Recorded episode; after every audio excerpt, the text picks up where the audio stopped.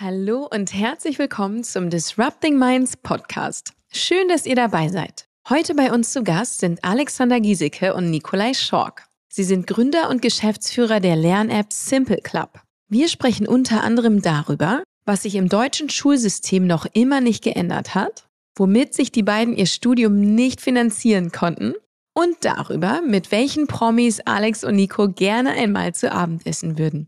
Und jetzt wünsche ich euch viel Spaß beim Zuhören. Disrupting Minds.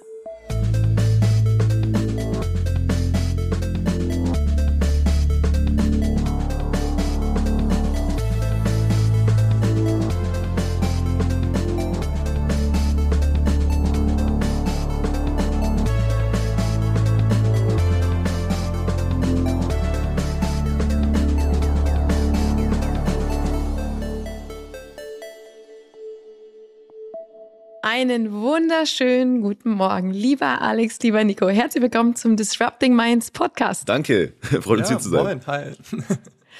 So, äh, euch kennen ja mega viele Leute. Nichtsdestotrotz, da müssen alle durch. Stellt euch doch bitte einmal ganz kurz vor. Wer seid ihr und was macht ihr? Das ist meine erste Folge mit zwei Gästen. Das musste ich, habe ich so noch nie formuliert. Deswegen kam es ein bisschen stolpern von der, äh, von der, wie sagt man?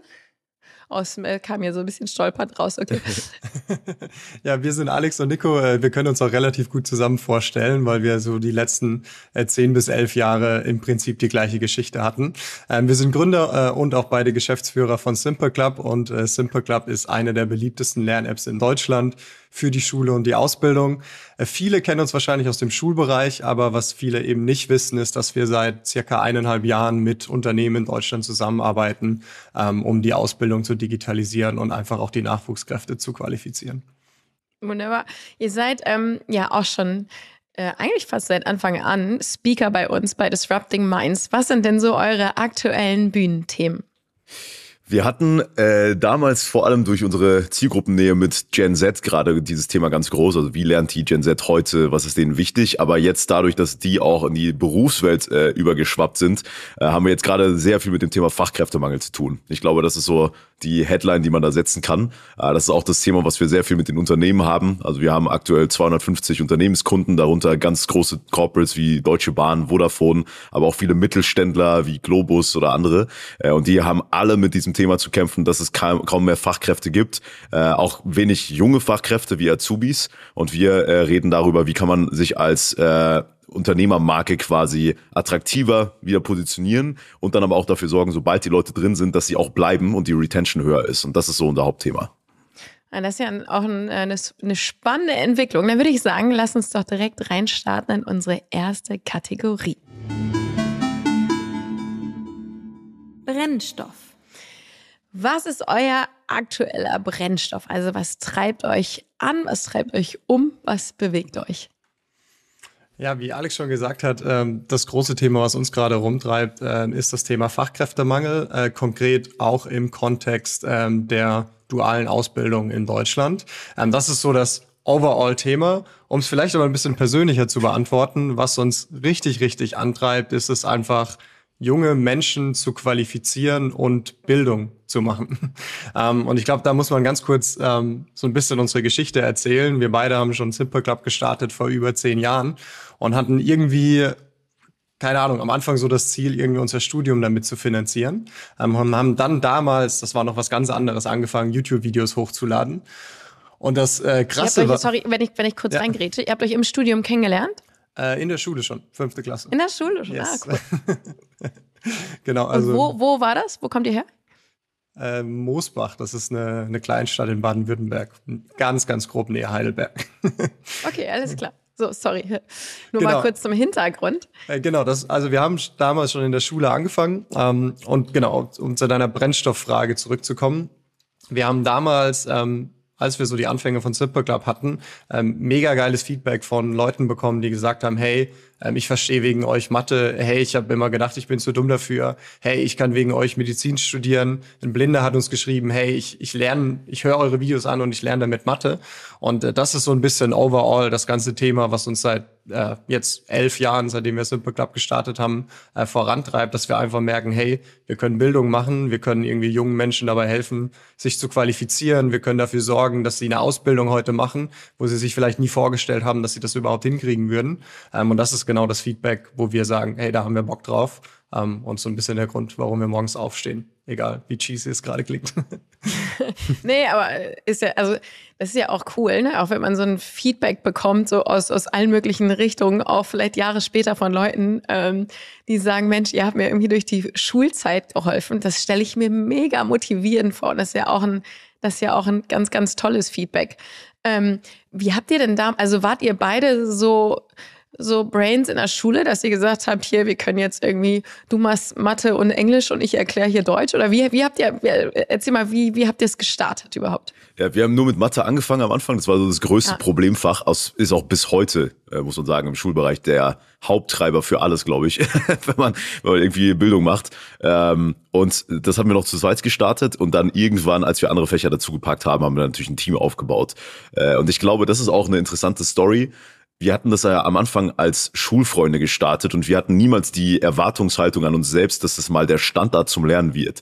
Und über die Jahre wurde es immer größer. Wir haben dann mehr und mehr Fächer aufgebaut. Wir hatten irgendwann drei Millionen Abonnenten, eine halbe Milliarde Videoaufrufe. Lehrkräfte haben es im Unterricht eingesetzt. Schüler haben dann irgendwelche Banner gebaut, wo drauf stand, ohne Simple Club wären wir alle gar nicht hier und haben es an die Schulwand gehängt. Also solche Dinge sind passiert. Ähm, und dann haben wir auch gemerkt, okay, warte mal, wir haben eine viel größere Verantwortung plötzlich, als wir ursprünglich angenommen hatten. Und das war für uns der Punkt. Äh, und ich denke, das ist interessant, wenn man die Story so ein bisschen äh, Re Revue passieren lässt, das Ganze zu professionalisieren. Also wir haben dann angefangen, wie ein großer Verlag zu arbeiten intern, also wirklich sehr professionell, haben uns äh, Top-Leute reingeholt. Inzwischen sind wir auch ein Team von knapp 100 Mitarbeitern, die auf der ganzen Welt arbeiten. Unternehmenssprache ist Englisch. Wir haben einen in Südkorea sitzen, einen in Südafrika, andere Leute in, in Amerika okay. und so weiter.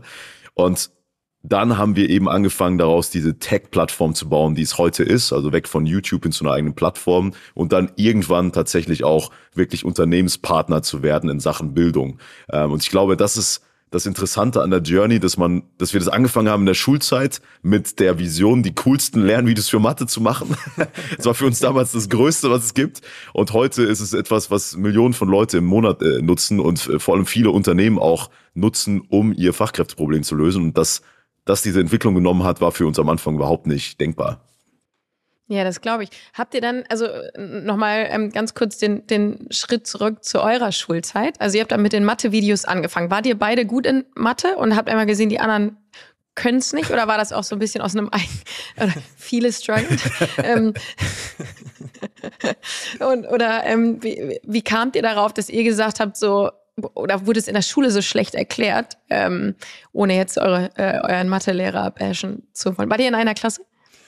Äh, wir waren in der Oberstufe nicht mehr in einer Klasse, weil dann wurde man Aber irgendwie so in diesem Kurskonzept getrennt. Ähm, also wir waren beide relativ gut in Mathe. Wir waren jetzt nicht so die Nerds, wo du jetzt drauf gucken würdest, boah, das waren jetzt so die Mathe-Freaks irgendwie. Es ist uns halt relativ leicht gefallen. Das war natürlich mit ein Grund. Ähm, aber tatsächlich waren unsere Lehrer auch äh, mega gut. Also wir hatten unterschiedliche Mathelehrer, aber beide in ihrer Art und Weise extrem stark in der Vorbereitung aufs Matheabitur. Und ich glaube, das hat uns tatsächlich auch so ein bisschen inspiriert, dass wir trotzdem gesehen haben, klar, jeder hat Probleme in Mathe, das ist das größte Angstfach. Ähm, die Kombination mit, okay, wir sehen gerade, wie man es auch irgendwie geil didaktisch beibringen kann ähm, und haben dann halt einfach gesagt, ja, okay, das ist das größte Problemfach, wir sind relativ gut da drin ähm, und haben es auch tatsächlich sehr rational damals angegangen. Also wie ich schon gesagt habe, wir dachten irgendwie, wir können unser Studium damit finanzieren. Spoiler konnten wir äh, lange Zeit dann gar nicht. ähm, aber durch dieses Feedback, was wir dann so über die Zeit bekommen haben, haben wir damals gesagt, okay, fuck it, wir verdienen kein Geld, aber lasst es auf jeden Fall weitermachen. Und was habt ihr denn studiert? Habt ihr zusammen irgendwas studiert oder unterschiedliche Sachen? Äh, unterschiedliche Sachen. Nico äh, Medieninformatik und ich habe äh, Maschinenbau studiert, äh, auch in unterschiedlichen Städten. Das war mhm. der ah. Grund, warum wir Simple Club von Anfang an remote aufgebaut hatten. Äh, weil Nico hatte ähm, in München studiert, ich in Karlsruhe und wir haben unser erstes Office in Berlin aufgebaut, weil uns jeder gesagt hat, ihr müsst ein Startup in Berlin aufbauen. Und wir so, okay, dann setzen wir unsere Klar. Leute dahin. Total dumm eigentlich. Äh, und dann irgendwann haben wir gemerkt, okay, warte mal, wenn ganz viele Leute von uns da sitzen in Berlin, dann lass vielleicht auch mal hinziehen. Das haben wir dann auch gemacht, haben ein Jahr in Berlin gewohnt und dann in, nach diesem Jahr tatsächlich entschieden, okay, warte mal, wir wollen das komplett anders aufziehen und haben als eine der ersten Companies in Deutschland, glaube ich, damals entschieden, komplett remote zu gehen. Das war noch lange wow. vor Corona, lange, vor Corona, lange ja. bevor es cool wurde. Äh, und wir waren, glaube ich, auch einer der ersten Slack-Nutzer, die es jemals gab in Deutschland. Äh, also es war wirklich sehr, sehr, sehr am Anfang.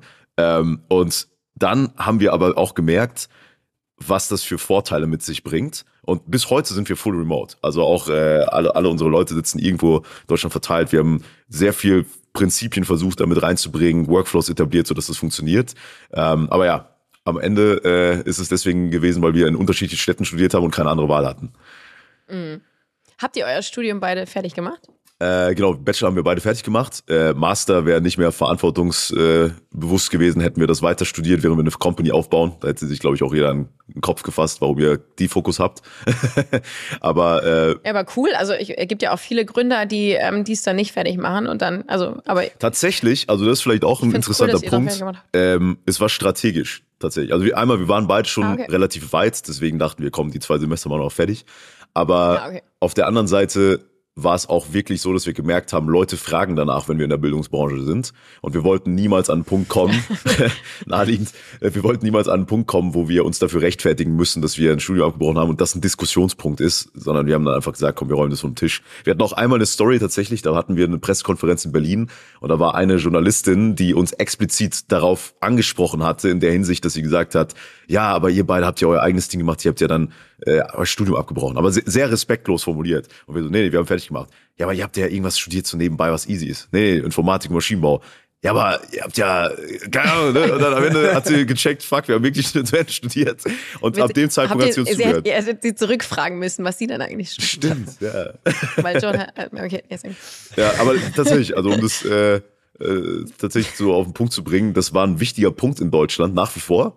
Ähm, Verstehe ich total. Ja, Verstehe ich echt total. Ja. Weil sonst ähm, ja, wäre es wahrscheinlich auch nicht authentisch so, warum ihr anderen dazu verhelfen wollt, ihre, ihre Klamotten irgendwie fertig zu kriegen und selber zu sagen, ah ja, nee, nach dem zweiten Semester irgendwie. Das stimmt. Ähm, ja, nee, cool. Und okay, dann ähm, wie lange gab es erstmal in Anführungsstrichen nur die YouTube-Videos?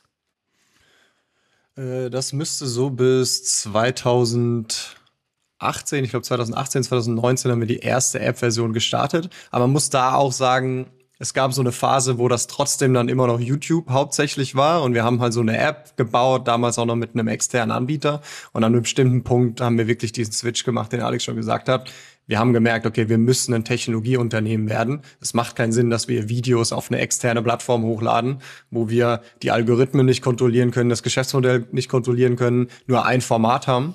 Ähm, und das war dann der Punkt, wo wir auch Simple Club sehr stark umstrukturiert haben und angefangen haben, eigene Entwickler ähm, ins Boot zu holen, die dann die erste Plattform gebaut haben. Das müsste dann vielleicht so 2020 gewesen sein, ähm, 2021.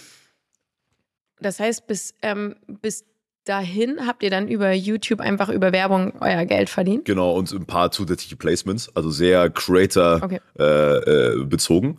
Ähm, und der Switch in 2019 zu einer Tech-Plattform war wirklich, erzählt sich im Nachhinein so einfach, aber es war wirklich alles von Null aufbauen. Äh, wir hatten 30 Leute in einem Team, wir mussten die Hälfte unserer Leute an einem Tag entlassen wieder. Das war wirklich ein beschissener Tag, muss ich sagen. Ähm, hm, und dann haben ja, wir, also alleine diese Entscheidung zu treffen, war schon sehr hart, weil du ja zu dem Zeitpunkt eine komplette Ungewissheit hast, ob es die richtige ist ne, oder ob das überhaupt funktioniert danach. Und ähm, im Nachhinein auf jeden Fall das Richtige. Wir haben dann mit den 15 Leuten gesagt, wir wollen die beste Lernplattform da draußen aufbauen, das Ganze wirklich als Tech-Unternehmen sehen. Und das haben wir dann gemacht. Und wir waren dann im ersten Jahr direkt auch profitabel, was relativ untypisch ist für eine für eine Tech, äh, Education Tech Company in Deutschland, weil die meisten strugglen dann irgendwie Geld zu verdienen. Ähm, aber das hat uns dann geholfen, genug Traction aufzubauen, um dann ein Jahr später die offizielle Seed-Runde mit HV Capital zu machen. Da haben wir dann gesagt, obwohl wir profitabel sind, wir wollen das Ganze beschleunigen. Unter anderem tatsächlich auch wegen Corona, weil wir da gesehen haben, okay, warte mal, jetzt ist der Zeitpunkt. Ja, okay. Das ja, ja, war dann ja ein mega Sweet Spot, ne? Corona für euch, oder? Thematisch ja. Also es war tatsächlich nicht der Grund, warum es am Ende äh, dann durch die Decke gegangen ist, muss man sagen. Ah, echt? Nee, das äh, denkt man immer. Wir dachten das ehrlich gesagt auch. War nicht, nicht der Hauptgrund, aber ich hätte gedacht, dass es das mega befeuert haben muss, wahrscheinlich, weil da ja auch gerade in den Schulen ähm, ja, wie wir alle wissen, irgendwie noch, noch viel Room for Improvement Ja. war. Ja, genau. Also, also am Anfang hatte auch jeder Hoffnung, dass das der Trigger ist, um alles zu verändern. Jetzt, paar Jahre später, wissen wir, es hat sich überhaupt nichts verändert. das ist tatsächlich crazy. Ja, auch äh, wenn das manche Politiker behaupten, dass sie so viel getan hat. Äh, Ganz ehrlich, es hat sich absolut nichts getan. Und das ist auch der Rant zurück an die Politik, dass äh, das einfach nicht sein kann, dass wir in Deutschland immer noch so langsam sind. Aber ähm, was es auf jeden Fall gebracht hat, ist, dass diese Aufmerksamkeit auf dem Thema Education größer wurde und wir mit diesem mit dieser Welle mit äh, schwimmen konnten bis zu dem Zeitpunkt, wo dann irgendwann so der zweite, dritte Lockdown kam, weil da war es dann tatsächlich so, dass Schüler nicht mehr Klausuren geschrieben haben, sondern das so postponed wurde auf unbestimmte Zeit, was natürlich wiederum für uns nicht so gut war, weil deswegen werden wir genutzt. deswegen Ja, am Ende klar. mussten wir tatsächlich sehr viel investieren, um zu wachsen, obwohl Corona da war. Ähm, und dann, als es vorbei war, tatsächlich, in Anführungszeichen, dann ging es wieder durch die Decke, weil die Leute Klausuren geschrieben haben. Also das hat uns dann noch mal mehr geholfen. Okay. Das heißt, dann habt ihr nochmal vom, also Switch von YouTube auf die Plattform. Ähm, hat euch natürlich geholfen, dass ihr eine riesen Reichweite schon hattet, aber gleichzeitig war es natürlich für die User dann auch erstmal eine Umstellung, oder? Dass ihr, weil auf einmal war ja dann, nehme ich an, ein Geschäftsmodell äh, dahinter. Ja. Ähm, und und äh, gab es irgendwas free oder habt ihr es, ähm, was für ein Modell hattet ihr am Anfang und wie sieht das jetzt aus? Wir haben uns direkt für ein Freemium-Modell entschieden und das haben wir heute auch noch. Ähm, aber du sprichst einen sehr, sehr interessanten Punkt an. Der Fakt, dass wir YouTube hatten, war rückwirkend so ein bisschen Fluch und Segen. Also es war wahrscheinlich mehr Segen, weil wir wirklich diese Reichweite, diese Marke, diese Brand aufgebaut haben. Da, da hast du dann auch wirklich gesehen, okay, welche Legacy baust du eigentlich damit auf und wie wichtig ist das eigentlich? Das haben wir irgendwie intuitiv halt einfach auf YouTube gemacht. Aber gleichzeitig hatten wir halt diesen Fluch, dass wir gegen uns selber konkurrieren mussten. Das, äh, Ja, das genau, hat das- uns aber, ja, genau das meine ich. das heißt, wir konnten nicht einfach eine, du konntest nicht einfach eine Lernplattform bauen, wo du dann irgendwie deine Videos hochlädst, weil dann hast du plötzlich so Probleme wie, ja, kriegst du es hin, den Player genauso geil zu bauen wie YouTube und YouTube hat halt irgendwie 10.000 Engineers und äh, 500 davon arbeiten nur an dem Player. ähm, das, mit solchen Problemen musstest du dich plötzlich auseinandersetzen, aber das war halt für uns eine wichtige Challenge, dann wirklich ein Produkt zu bauen, was substanziell mehr Mehrwert hat als einfach nur unsere Videos auf YouTube. Und das hat halt, glaube ich, auch die richtigen Trigger gezogen. Welche Formate brauchen wir? Wie müssen wir die Didaktik aufbauen? Wie muss eine geile UX von einer Lernplattform sein, die jetzt nicht irgendwie einfach nur eine normale Videoplattform ist, wie es YouTube ist und so weiter. Okay. Ähm, und das, das Modell, also Freemium hast du gesagt. Das heißt, ein Teil, ähm, kon also sagtest du, ist immer noch, ne? Das heißt, ein Teil kannst du kostenfrei nutzen und musst dann für, für was muss man Geld bezahlen und für was nicht? Man kann sich vorstellen wie Spotify. Äh, also du hast quasi bei uns alle Videos umsonst, weil das das gleiche ist, was Ah, du auch auf okay. YouTube bekommst, sonst wird es keinen Sinn machen. Ja, schlau. Ähm, Ja. Und dann, aber das ist, glaube ich, das Wichtige, Simple Club heute als Plattform ist mehr vergleichbar mit Duolingo als mit YouTube. Weil inzwischen produzieren wir auch keine Videos mehr. Also wenn du in ein Topic reingehst, dann ist es wirklich eine interaktive Erklärung. Unser Didaktikteam hat sich damit auseinandergesetzt. Wann musst du quasi äh, ein, ein Snippet an, an Wissen erklären, wann brauchst du wieder eine, eine Exercise dahinter, die dann dieses Wissen versucht aus deinem Kopf wieder rauszuziehen und solche Dinge. Also es ist sehr komplex inzwischen. Ähm, und ich glaube, das ist auch das, wofür Leute dann am Ende bereit sind, Geld zu zahlen, weil heute wird es, also wenn du die App runterlädst, du kannst es nicht mehr vergleichen mit YouTube. Entweder du willst die App oder du willst halt keine App. ähm, und das haben wir jetzt über die letzten Jahre optimiert. Das heißt, wir mussten sehr komplexe Modelle auch entwickeln, was die einzelnen Kohorten angeht, über die Klassenstufen, aber auch über die Saisonalität übers Jahr.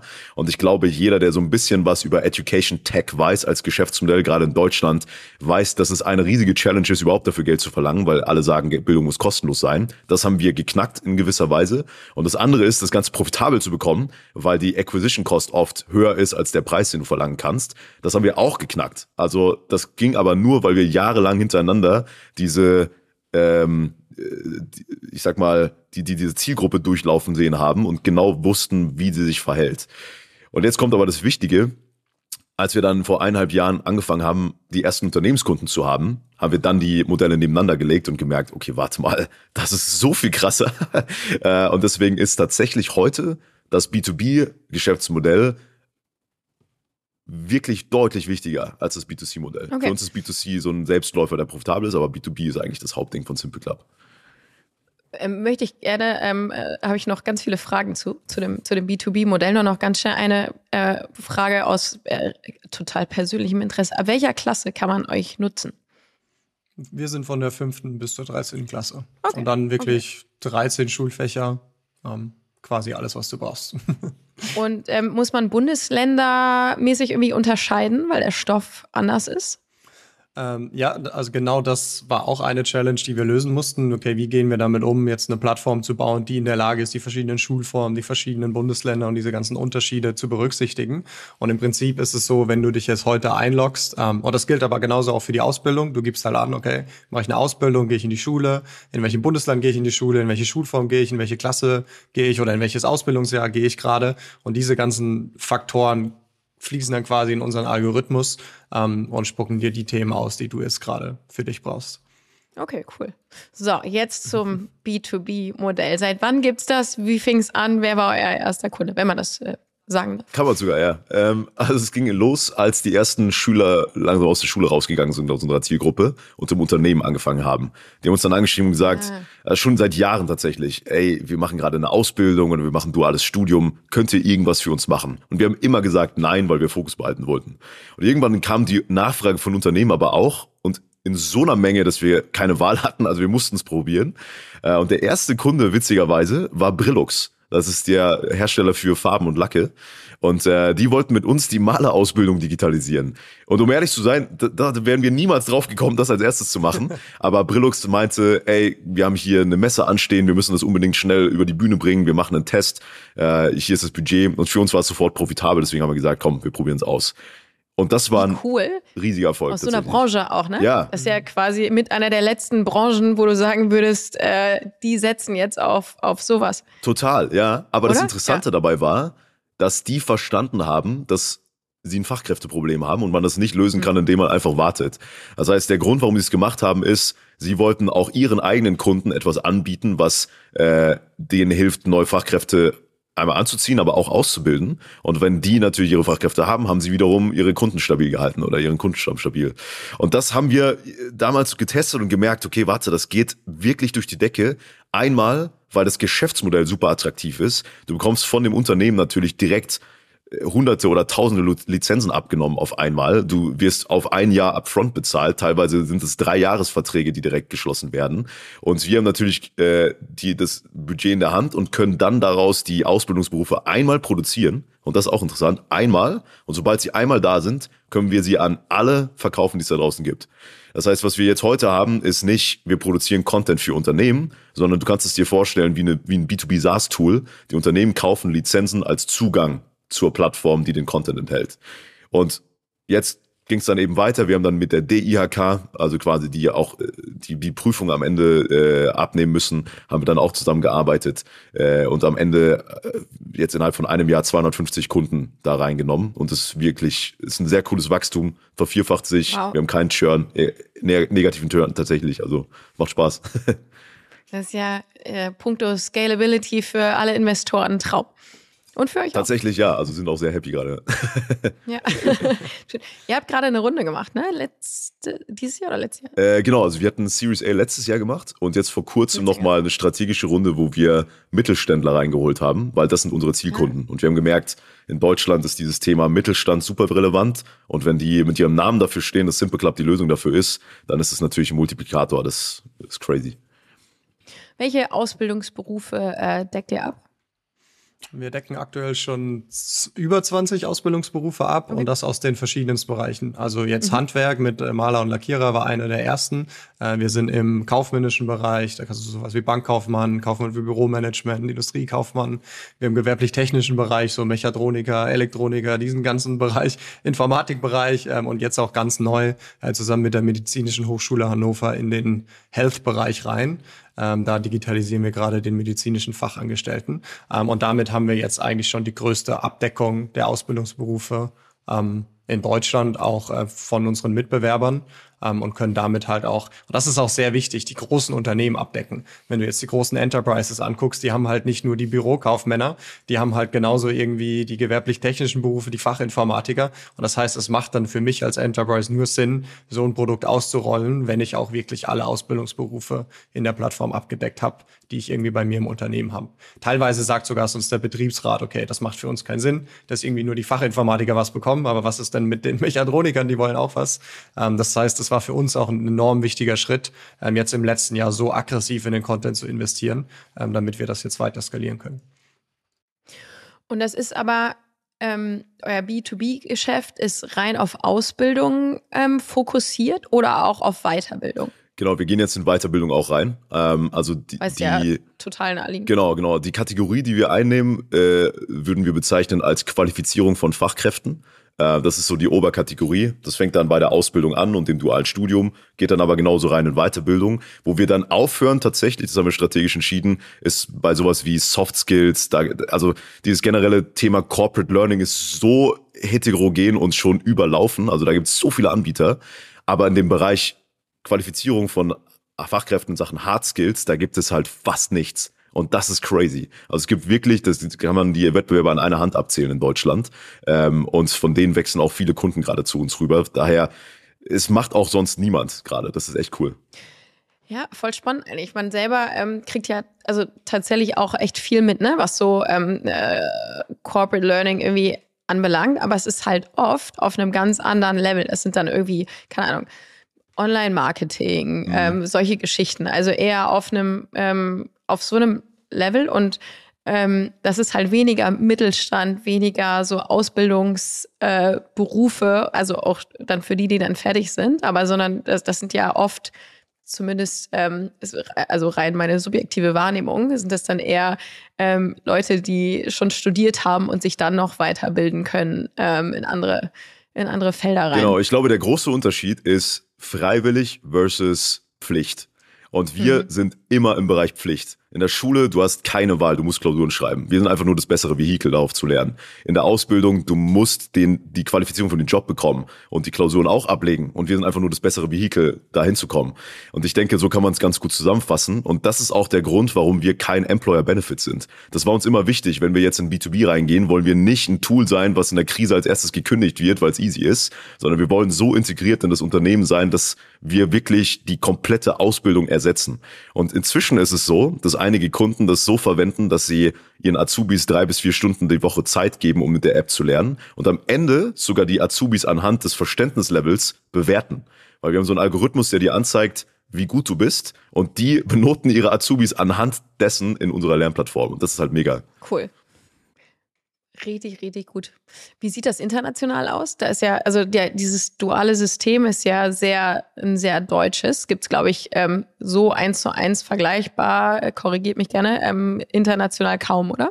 Genau, also was es international nicht gibt, ist, ist dass, dass es so standardisiert ist. Ja, das ist in Deutschland schon mhm. sehr unique. Das ist aber auch ein Vorteil, weil wir viele Kunden haben, gerade die Enterprises, die sind ja international tätig und die haben auch im Ausland Azubis. Das sind dann so Non-College-Degree-Workers und die lernen exakt das Gleiche. Und wir kriegen sehr viel Nachfrage von existierenden Kunden, ob wir mit denen das lokalisieren können in ihre Entities in den USA, in Asien äh, und so weiter. Und das werden wir jetzt dann auch machen in den nächsten Jahren. Ähm, und ich glaube, was auch ein guter Vergleich ist, wenn man sich mal Tesla anschaut, die haben auch Mechatroniker ne? und die müssen auch genau den gleichen Stuff lernen. Oder Walmart, die haben auch das gleiche, was äh, Einzelhandel in Deutschland lernen muss. Und die haben tatsächlich auch eigene Programme, nur heißt es eben nicht Ausbildung, äh, sondern äh, Apprenticeship, Vocation Training und das ist in den USA beispielsweise ein Inhouse Training Program. Da gehst du nicht zu der Berufsschule, sondern du wirst im Unternehmen selbst weitergebildet. Aber das ist exakt das, was die Leute in Deutschland lernen. Hm. Ja, klar, die müssen, ähm, sie müssen es ja alle lernen. Ja. Ähm, und ob es am Ende irgendwie im Rahmen einer, einer Ausbildung ist oder ob die interne Dinger irgendwie haben, klar. Und der, und der Kunde, Was das ist vielleicht auch ein interessanter Punkt, der Kunde für uns ist ja immer das Unternehmen. Das heißt, ob die hm. Azubis mhm. jetzt in der Berufsschule sind oder nicht, ist uns eigentlich egal, weil das Unternehmen selber immer die Lizenzen kauft. Ja, ja, verstehe ich.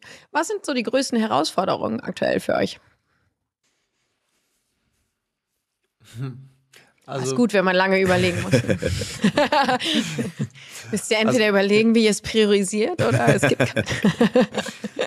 Also äh, hättest du uns vor einem halben Jahr gefragt, dann hätten wir geantwortet, äh, dass wir einfach noch unser Portfolio an Ausbildungsberufen erweitern müssen, ähm, weil das wirklich dieser Knackpunkt war, um auch die Enterprises zu kriegen. Aber da haben wir jetzt einfach enormen Fortschritt gemacht, auch wieder, weil wir uns als äh, Technologieunternehmen sehen. Also wir haben extrem viel in die Technologie investiert, wie wir sehr hochqualitativen Content und Learning Experiences skalierbar und in sehr kurzer Zeit bauen. Ähm, jetzt allein nächstes Quartal, wenn wir zehn neue Berufe launchen. Also das deckt sich gerade so richtig exponentiell äh, auf. Jetzt eine nicht wirklich eine Herausforderung oder wird auf jeden Fall eine Herausforderung ist, äh, dass wir aus dem Ausbildungsbereich weiter ähm, in den ganzen äh, Weiterbildungs- und Qualifizierungsbereich reinwachsen. Ähm, da sind wir jetzt gerade am Anfang, arbeiten so ein bisschen mit den ersten Unternehmen zusammen, aber das ist für uns einfach ein wichtiger Schritt, das weiter zu skalieren, ähm, weil wenn du diese Qualifizierung runterbrichst, dann hast du am Ende des Tages immer halt quasi einen einen Beruf, den du irgendwie erlernen musst. Ähm, und wir sind gerade in dieser Schiene, okay, wir haben junge Leute, die machen eine Ausbildung, kommen dahin. Aber es gibt halt einfach auch im Kontext vom Fachkräftemangel so viele Menschen, die müssen einfach ähm, umqualifiziert werden. Die haben vielleicht äh, den Mechatroniker gelernt, aber jetzt kommt immer mehr äh, Elektronik dazu. Deswegen müssen die jetzt zum Mechatroniker werden. Ähm, enorm viele Unternehmen, die diesen, diesen Bedarf haben. Und da ist dann Themen sind quasi, kann der, kann diese Person eine Umschulung machen, kann diese Person vielleicht eine Teilqualifizierung machen, ganz neues Thema, was gerade groß wird, auch im Kontext von der Energiewende. Wir brauchen enorm viele Leute, die in der Lage sind, eine Wärmepumpe einzubauen. Irgendjemand muss die qualifizieren. Ähm, aber dann auch ein ganz anderes Thema, auch wieder zum Berufsabschluss ist. Wir haben enorm viele ähm, Fachkräfte aus dem Ausland, die kommen auch in Deutschland, die wollen vielleicht in einem Beruf arbeiten, Stichwort Pflege, wo du eine Qualifizierung brauchst, äh, wo du auch einen Berufsabschluss brauchst. Die müssen auch qualifiziert werden, die müssen diese Prüfungen schreiben. Und das sind alles diese Pfade, die letztendlich dazu führen, okay, du hast irgendwie in Deutschland einen anerkannten Beruf. Ähm, und da sehen wir halt unsere Rolle, dass wir in all diesen Pfaden helfen können, ähm, die Menschen zu qualifizieren. Und das eben auf eine moderne, personalisierte, individuelle und technologiegetriebene Art. Äh, Pflege ist auch neuer, ein neuer Sektor irgendwie bei euch, oder? Habe ich gelesen. Genau, ja, das haben wir mit der Medizinischen Hochschule Hannover gemacht. Ähm, und mhm der erste Beruf, den wir da machen, ist der medizinische Fachangestellte, aber das eröffnet uns diese gesamte Welt. Weil ich glaube, das ist auch ganz interessant zu sehen, wenn du in einer Berufsbubble an Ausbildungsberufen mal bist mit einem Beruf, dann ist die Überschneidung zum nächsten Beruf so groß, weil die in den Grundlagen oft das exakt gleiche lernen, äh, dass du ja, halt ja. mit dem gleichen Content sehr viele Dinge auf einmal abdeckst. Was ist mit Sprachen? Also wenn ich jetzt gerade so an Fachkräften aus dem Ausland denke und auch im Medizinbereich, ähm, haben wir ja hier auch äh, riesen Gaps irgendwie in Deutschland. Ist das ein Thema, was ihr mit abdeckt? Also weil das ja dann auch so fachspezifisches, ist ja kein Bubble irgendwie, was du dann machen kannst, sondern du musst ja irgendwie fachspezifisch auch dann Deutsch lernen. Ja, ist eine verdammt gute Frage. Ähm, das brauchst du einmal in dem Kontext von, ich habe Fachkräfte irgendwie, äh, die eingewandert sind, aber ich habe auch einfach Menschen mit Migrationshintergrund, die vielleicht einfach noch nicht die Deutschkenntnisse haben, um solche Fachbegriffe zu verstehen. Ähm, und interessanterweise ist so, dass die typische Antwort, die man drauf hat, ja, okay, wir geben denen halt alle einen Deutschkurs und dann wird's schon funktionieren. Aber dann hast du genau diese Problematik von, okay, die haben jetzt vielleicht einen allgemeinen Deutschkurs gemacht, aber wie kannst du jetzt irgendwie die Begriffe lernen, die ein Elektroniker braucht. Die sind vielleicht doch nochmal anders als in dem Standard äh.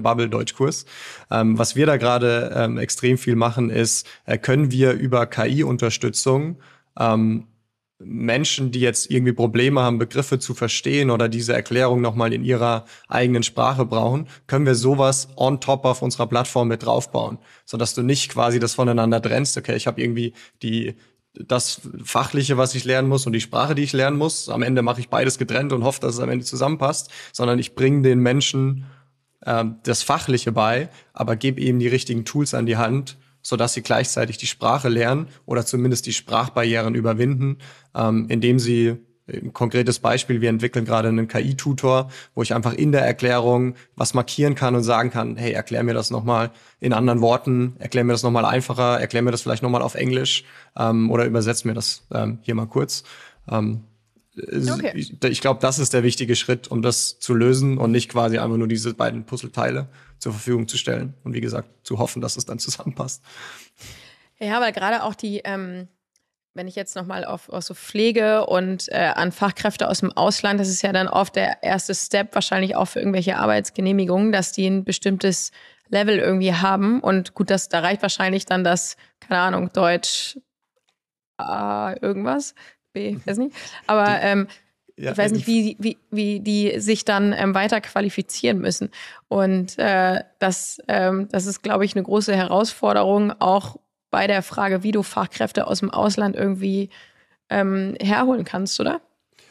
Ja, also das Interessante ist, gerade jetzt im Kontext von Pflege, die meisten Fachkräfte, die kommen schon mit B2, ist dann das Level, ähm, nach Deutschland.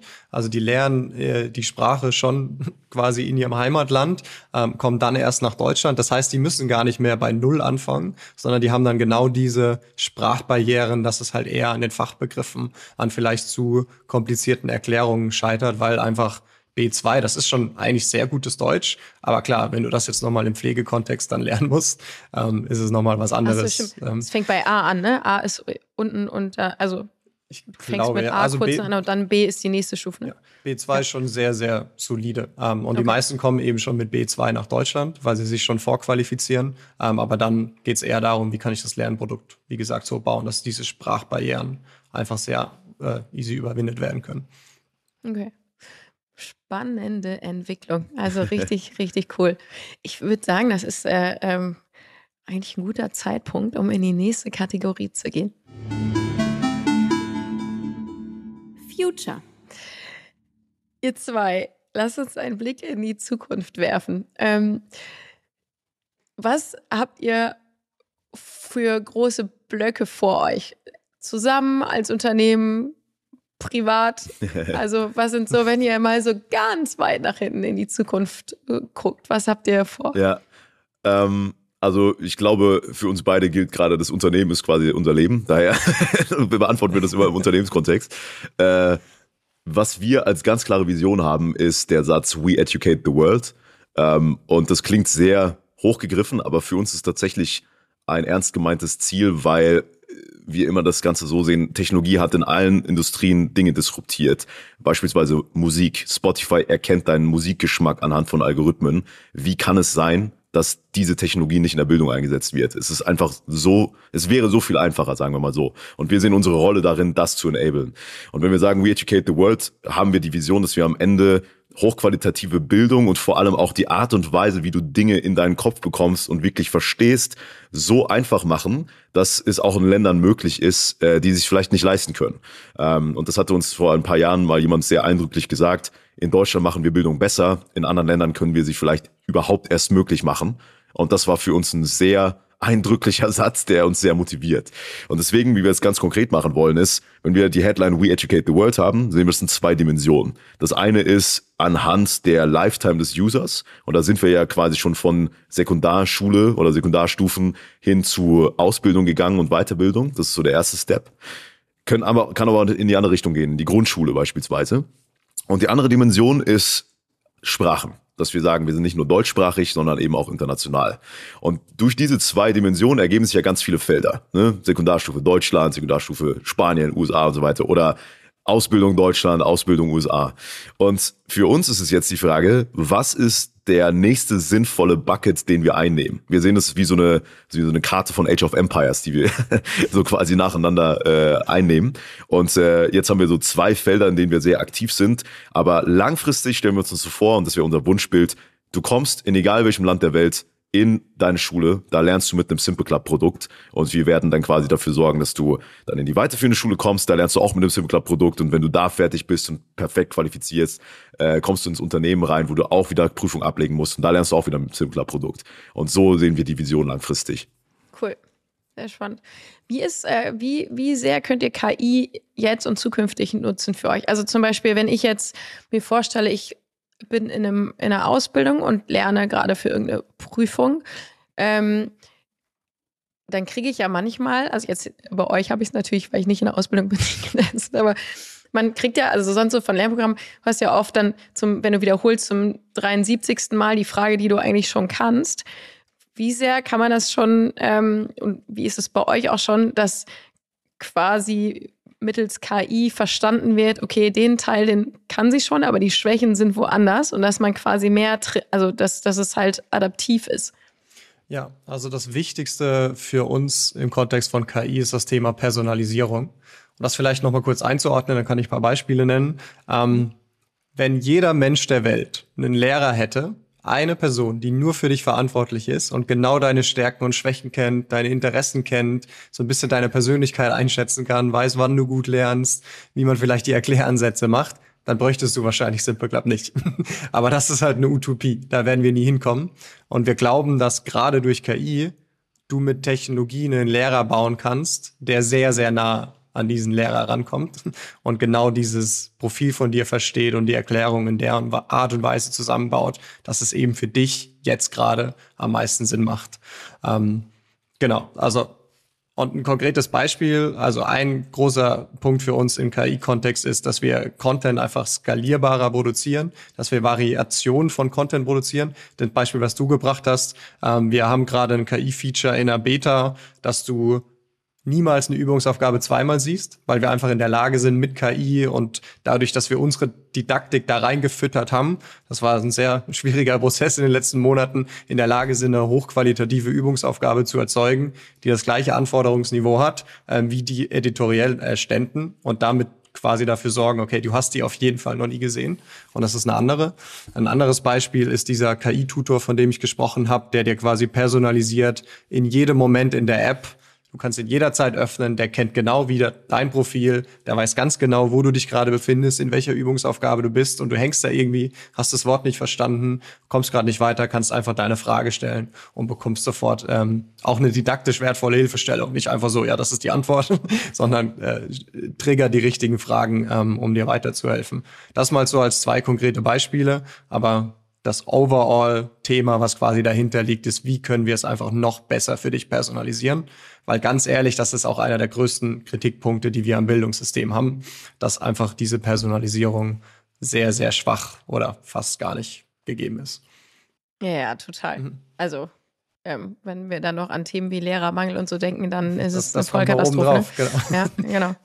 Und okay. das ist äh, spannender Punkt zur Lehrermangeldiskussion. Das müssen wir mhm. kurz loswerden. Lehrermangeldiskussion wird immer im Kontext diskutiert von, okay, wie können wir einfach mehr Lehrer bekommen? Wie, ist ja auch sinnvoll. Okay, so, wir haben Lehrermangel, also müssen wir neue Lehrer bekommen. Aber was viel zu wenig diskutiert wird, ist, wie können wir vielleicht durch Technologie dafür sorgen, dass wir Lehrer entlasten, weil wir irgendwann vielleicht akzeptieren müssen, dass wir diese ganzen Lehrer, die wir brauchen, gar nicht finden werden. Und das kommt uns ein bisschen zu kurz. Und das ist auch das, wo wir gerade so bei den Unternehmen die offenen Türen einrennen. Die haben den Lehrermangel genauso nur als Ausbildermangel. Und wir helfen halt gerade extrem, die Ausbilder zu entlasten, sodass die in der Lage ist, trotzdem noch eine sehr gute Ausbildung anzubieten, obwohl die Ausbilder vielleicht deutlich weniger wurden und auch noch ganz viel andere Arbeit äh, auf dem Tisch gerade haben. Mhm. Äh, total spannende Perspektive. Ähm, zumal es äh, ja an Schulen, wie wir jetzt in der Corona-Zeit gelernt haben, manchmal sogar schon an sowas wie E-Mail-Adressen für Lehrer scheitert. ähm, ja, da fangen wir lieber nicht an. da fangen wir lieber, genau, das ist ein neuer Podcast, aber das, wir wollen ja hier auch nicht, das soll überhaupt kein Bashing sein, ne? aber trotzdem ähm, eigentlich, eigentlich wirklich eine, ein, das ist ein ganz interessanter Perspektivwechsel. Ähm, ich hatte jetzt gerade, als du den Satz angefangen hast, im Kopf, naja, wir wollen ja auch nicht nur Masse an Lehrern, wir wollen ja idealerweise dann noch Qualifizierte, die auch äh, die ganzen digitalen Themen mit abdecken, etc. Aber ja, da gibt's natürlich, ähm, das Schöne für euch ist, dass da ja ähm, unglaublich viel Potenzial ist, ähm, euch da äh, zu positionieren. Und ähm, ja, meine Kinder sind auch ein bisschen zu jung, die sind jetzt in der dritten Klasse. Da habe ich gerade gefragt, aber ähm, gucken wir mal, ob die schneller in der fünften sind oder ihr schneller in der Grundschule seid mit, äh, mit eurem Angebot.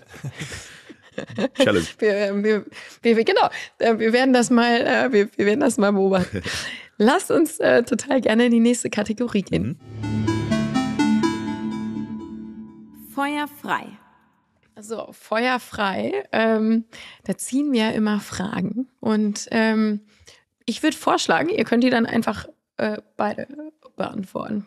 Seid ihr bereit? Okay, let's go. Okay. Völlig unabhängig vom Einkommen, welchen Job würdet ihr gerne mal testen? Es ist schön, wenn jetzt einer die Frage beantwortet, kann der andere noch länger drüber nachdenken. Boah. Boah, ich habe was. Ich weiß nicht, also so timebound. Ich würde es ungern lange testen. Hau raus. Äh, Politiker. Aber ich erkläre kurz warum.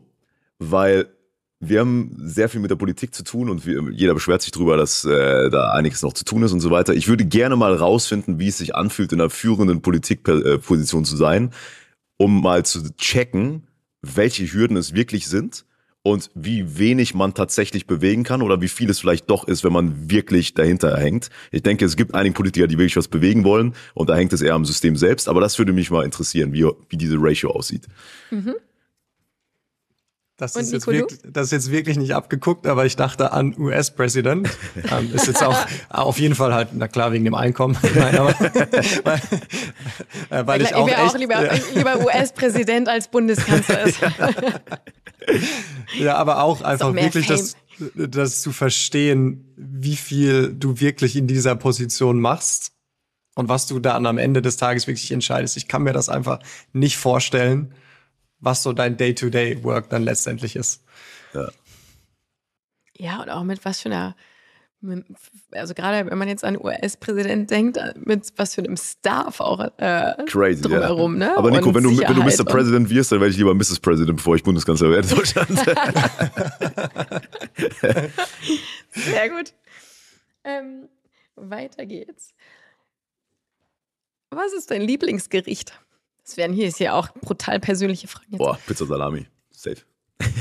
Okay. Großem Abstand. Ja, ich dachte an Pizza. Pizza und Ben Jerry ist einfach der beste Abend. Boah, ja. Das bestellen. Da fühlt sich danach wie scheiße, aber es war gut. Ja. Das war es wert. Für, für fünf Minuten war es geil. Äh, jetzt müsste die nächste Frage sein, was für einen Sport machst du? Ähm, Gar keinen. genau. Zumindest nicht abends nach der, nee. nach der Pizza. ähm, mit welcher, aber wir bleiben beim Essen, mit welcher prominenten Person würdest du gerne mal zu Abend essen? Mit Elon Musk. Mm, ich will mal echt verstehen, wie der so in Real Life tickt. Das würde mich auch mal hart interessieren, ja. Ähm, okay, ich sag was Verrücktes. Nicht, weil ich ein Fan davon bin, eher im Gegenteil aber mich würde es trotzdem interessieren, wie dieses Gespräch ablaufen würde. Donald Trump. Ich glaube, dass entweder ich schlage ihm danach ins Gesicht oder es wird saulustig oder irgendwas anderes oder ich werde abgeführt von der Security, keine Ahnung. Aber das wäre auf jeden Fall funny, glaube ich. Wahrscheinlich letzteres. Ja. Das würde ich mir auch sehr äh, interessant äh, vorstellen. Ja, alleine die Klicks, gib dir das mal. ja. Also, die, also das, genau, es würde, müsste ein gefilmtes Abendessen sein. Ja, auf jeden sein, Fall, oder? das auf jeden Fall. Ja, ja okay. Sonst, sonst nicht. Ich fände es spannend, ob der in der Lage ist, Fragen zu stellen. Glaubt ihr, Donald Trump könnte kann sich, kann sich Donald Trump gut unterhalten? Kann der? Ich glaube, ohne Witz, ich glaube, der hat, also egal was man von ihm hält, ich glaube, der hat Humor, der sehr, sehr crazy ist, aber ich glaube, ein Gespräch wäre witzig, muss ich sagen. Ja, ich hoffe, also sieh mal zu, dass, äh, dass es klappt. Ja, ja. Alex, das ist ja an alle da draußen, wenn jemand Donald Trump kennt und ein Essen mit äh, Alex organisieren kann, her damit. Ja, aber äh, ähm, nicht aus dem Kontext schneiden, ne? kein Fan, wichtig. Nein, nein, nein, nein, nein, nein, nein. Keine Angst, keine Angst. Wird keine Headline ja, für äh, diesen Podcast. Das passt jetzt, weil ihr eine Remote äh, Company seid. Ähm, an welchem Ort wolltest du schon immer mal leben?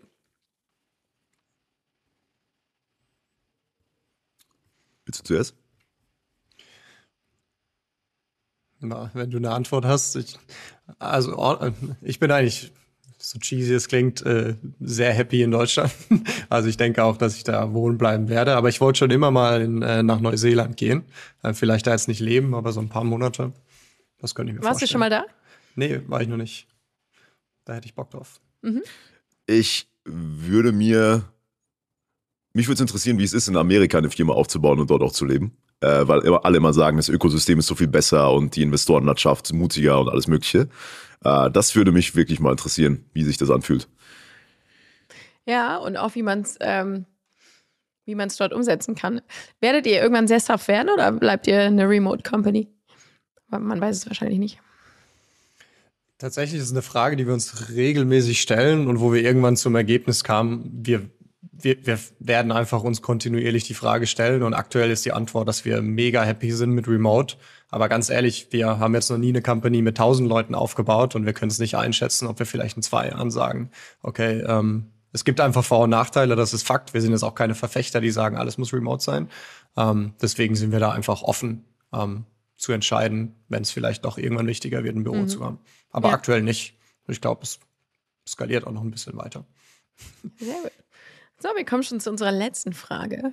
Hier auch sehr persönlich. Was schiebst du schon ewig vor dir her? Boah, ein Arzttermin. Echt? ja, diesen, diesen, äh, ich wollte mal so einen allgemeinen Kontrolltermin machen, aber das ist einfach das Erste, was ich verschiebe, äh, weil es einfach nicht wichtig, also schon wichtig, aber nicht dringend ist. Äh, ja, das, das ja. sind so ein paar kleine To-Dos, die teilweise schon Jahre alt sind, gefühlt. Ja, die kenne ich. ich. Ich habe gerade lustigerweise in meiner To-Do-Liste geguckt. Ich habe so ein ganz altes Konto irgendwo. Das wollte ich schon ewig schließen. Aber ich schieb's einfach seit Wochen vor mir her. Aber es ist ein guter Test. Also bei manchen To-Dos, wenn du dir, äh, wenn du dir schon so sechs Monate vorne ran schiebst, kann man das Experiment machen. Was wäre, wenn ich einfach, wann ich es lasse? Weißt du? Und dann äh, lösche ja. es einfach. Ja, das stimmt. Ihr Lieben, vielen, vielen Dank. Das hat Spaß gemacht. Ja, gleichfalls. Sehr cool. ich äh, wünsche euch noch schöne Tage in Berlin und München war das, ne? Genau, danke. Yes. vielen, vielen Dank und ähm, ja, dann hoffentlich bis bald mal wieder. Ja, bis bald. Danke dir. Danke dir. Bis bald. Ciao. Das war die 36. Disrupting Minds Episode mit Alexander Giesecke und Nikolai Schork. Ich hoffe, ihr hattet Spaß beim Zuhören. Damit ihr nichts verpasst, abonniert uns gern auf den üblichen Kanälen, also überall, wo es Podcasts gibt. Danke, dass ihr heute dabei wart und, wenn ihr mögt, bis Dienstag in zwei Wochen.